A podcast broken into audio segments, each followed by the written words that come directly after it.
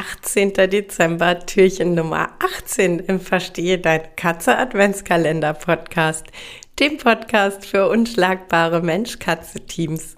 Ich weiß nicht, wie es dir geht, aber wir sind gerade so richtig im vorweihnachtlichen Endspurt. Und äh, bei mir gehört da Plätzchenbacken total dazu.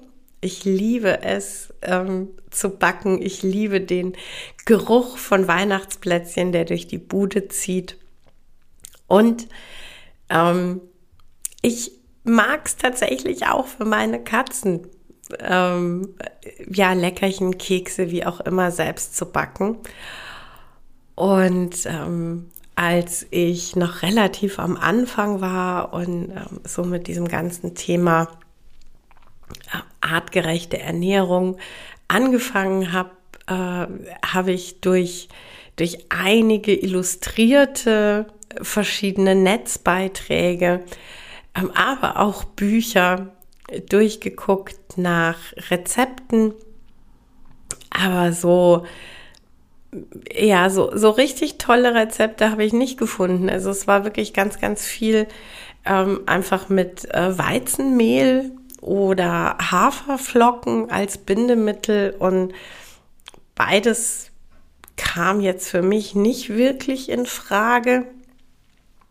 Und ähm, dann habe ich tatsächlich angefangen, so ein bisschen selber zu gucken, was ich machen könnte, wie ich machen könnte. Und äh, ich dachte mir heute so zwei, drei Backtipps vielleicht für dich für entsprechende Katzenkekse.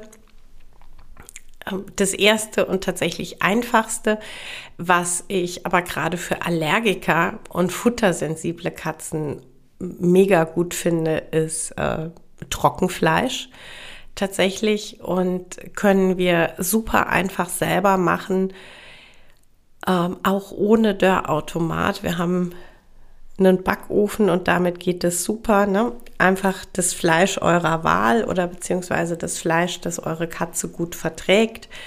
Ob das jetzt äh, Hühnchen, Rind ähm, oder ja bei sensiblen Tieren vielleicht auch Pferd oder Ziege oder ähm, keine Ahnung, Pute, Ente, egal. Aber einfach ein äh, schönes Stück Fleisch eurer Wahl idealerweise eben ähm, ja, ein schönes Stück Muskelfleisch, da ähm, dünne Streifen runterschneiden, die auf ein Backblech dünn auslegen und ähm, im Backofen bei wirklich niedriger Temperatur, also ich nehme da immer so 60 bis 70 Grad, einfach wirklich trocknen lassen. Das ist ein relativ langer Prozess tatsächlich, aber funktioniert super. Ein Kochlöffel in die äh, Backofentür stecken, damit die Feuchtigkeit entweichen kann.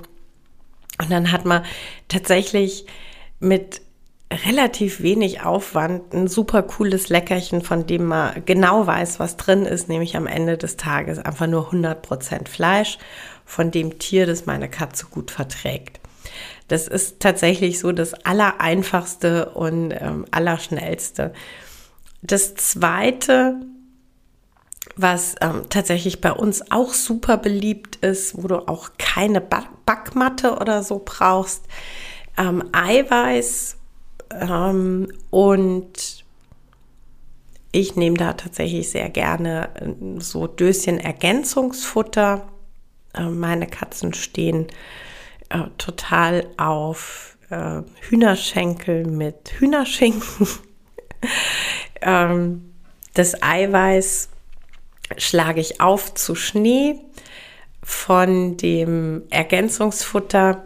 Die Brühe schütte ich ab, ähm, dann entweder im Standmixer oder mit dem äh, Pürierstab.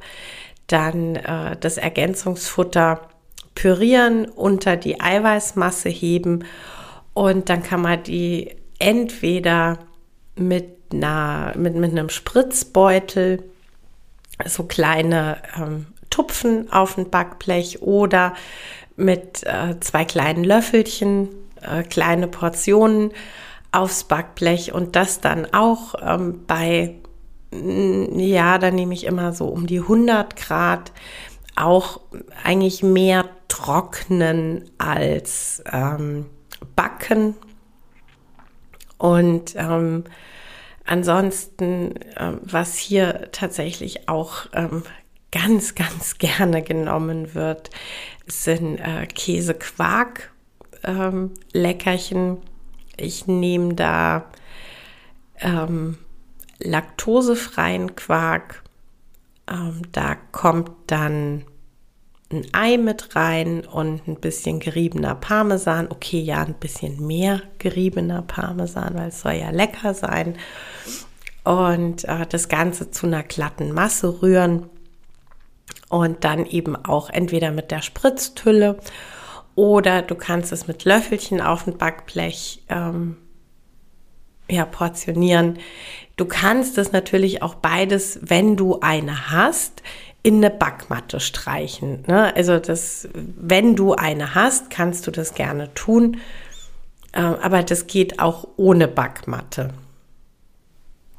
Und ansonsten ähm, statt eben Getreide und ähm, ja, so Kartoffelmehl oder so kannst du ähm, als Bindemittel gerne auch äh, gequollene Flohsamenschalen nehmen oder Kokosnussmehl.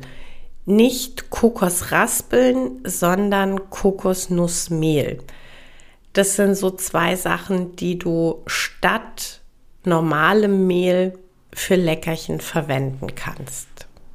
Guten Appetit!